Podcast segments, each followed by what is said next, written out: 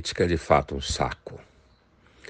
Território da violência por excelência, a política é ao mesmo tempo a arte de diminuir a violência, fazendo com que ela fique no nível institucional.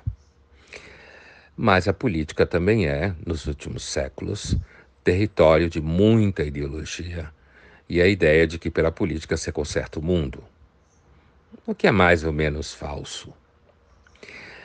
As últimas eleições no Brasil, seja de 18, seja agora de 22, foram duas eleições entre duas opções péssimas.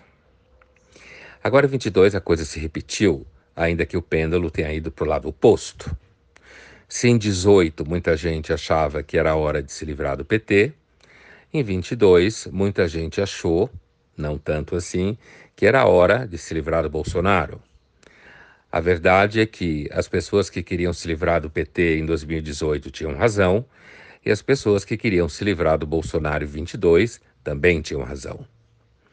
Isso mostra como a política muitas vezes tem uma racionalidade que escapa aquilo que o uh, filósofo espanhol Ortega y Gasset chamava de homem-massa, no seu clássico de 1930, Rebelião das Massas.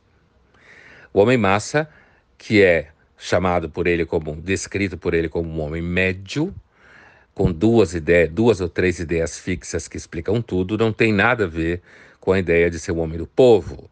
Tanto é que Ortega y Gasset chama a atenção para o fato de que o homem massa pode ter diplomas. Agora veja bem, uh, esse homem massa, uh, que está espalhado por toda parte, tende a achar que a política não pode ser um território sem saída, ou pelo menos sem saída momentânea. É claro que normalmente as saídas são, de repente, candidatos que merecem ganhar simplesmente porque naquele momento tem menos defeitos ou propostas menos perigosas. O Lula ganhou a eleição. Os bolsonaristas idiotas continuam falando de comunismo. Imagine se o PT é um partido comunista. O PT é um partido populista, que nessa eleição conseguiu colar em si mesmo a ideia de que ele é um defensor da democracia. Claro, o PT não tem o mesmo histórico que o movimento bolsonarista tem. O risco à democracia praticado pelo PT é um risco extremamente mais sofisticado. Primeiro, porque o PT tem um apoio da maior parte da inteligência brasileira, seja ela acadêmica, seja ela na imprensa e na mídia. E, portanto, a tendência a justificar os atos do Lula presidente é muito grande. Agora, dois exemplos de como o Lula continua sendo um populista com vocação pouco democrática. Mas esse pouco democrática significa tomar atitudes populistas que podem arrebentar com a economia e que podem, de repente, simplesmente colonizar toda a máquina do governo.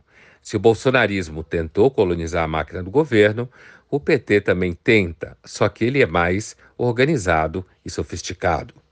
Dois exemplos. Primeiro, Lula anuncia que, se tiver saúde, vai se candidatar em 2026.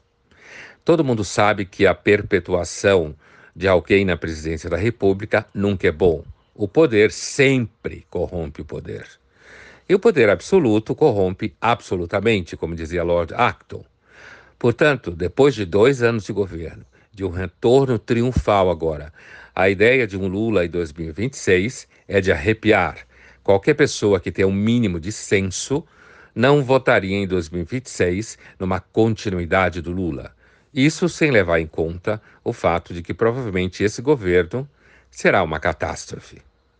Agora, uma outra ideia possível que alimente um Lula em 2026 é o medo de que o PT não consiga organizar ou gerar nenhum candidato que preste, preste em termos de urna, não preste moralmente ou tecnicamente.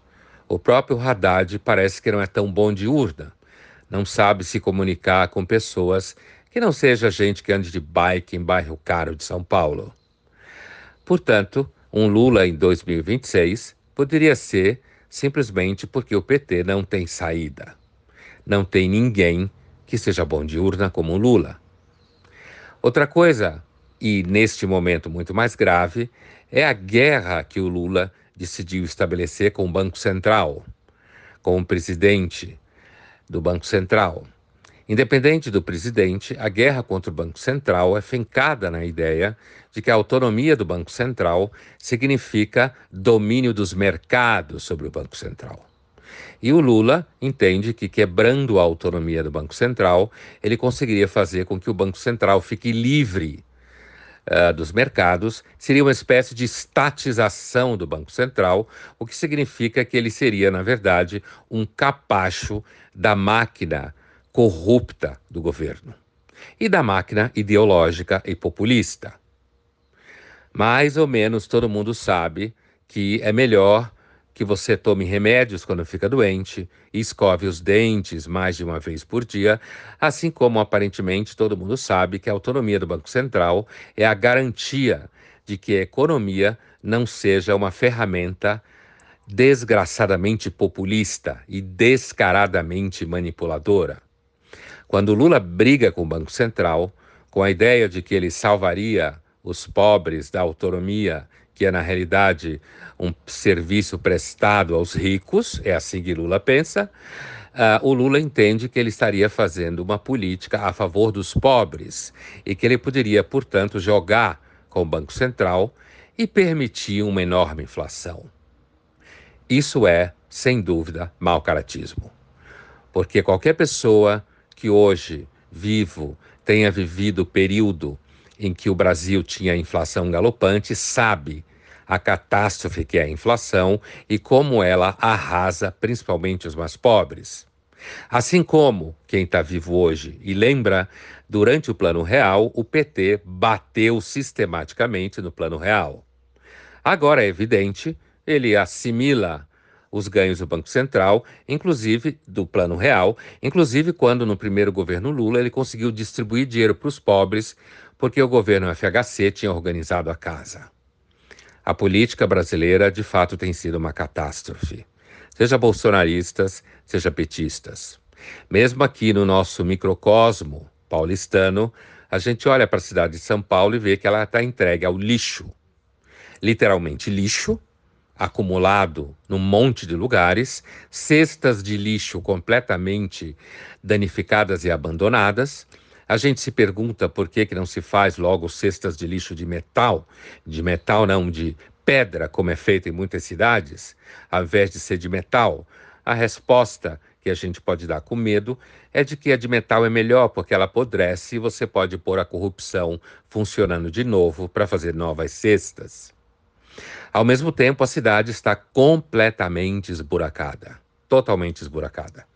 Ou seja, a prefeitura aparentemente demitiu figuras das subprefeituras e o resultado é que as ruas estão destruindo carros e pessoas por aí porque estão totalmente cheias de buracos.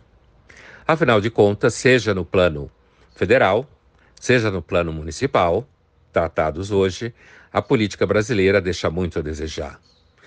E para candidatos de, da futura eleição para prefeito, não se vê no horizonte ninguém que caia num jogo populista à esquerda ou alguém que caia no marasmo corrupto à direita.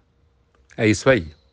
Tocando a vida e sobrevivendo aos péssimos políticos que o Brasil tem. De repente, é melhor olhar para certos países que, além de corruptos, são muito violentos, o presidente e o governo, e geram ataques terroristas em outros países, geram repressão violenta da população, como no caso do Irã, e pensar que aqui no Brasil, pelo menos até agora, os políticos são só batedores de carteira, apesar de que essa carteira é a minha e a sua.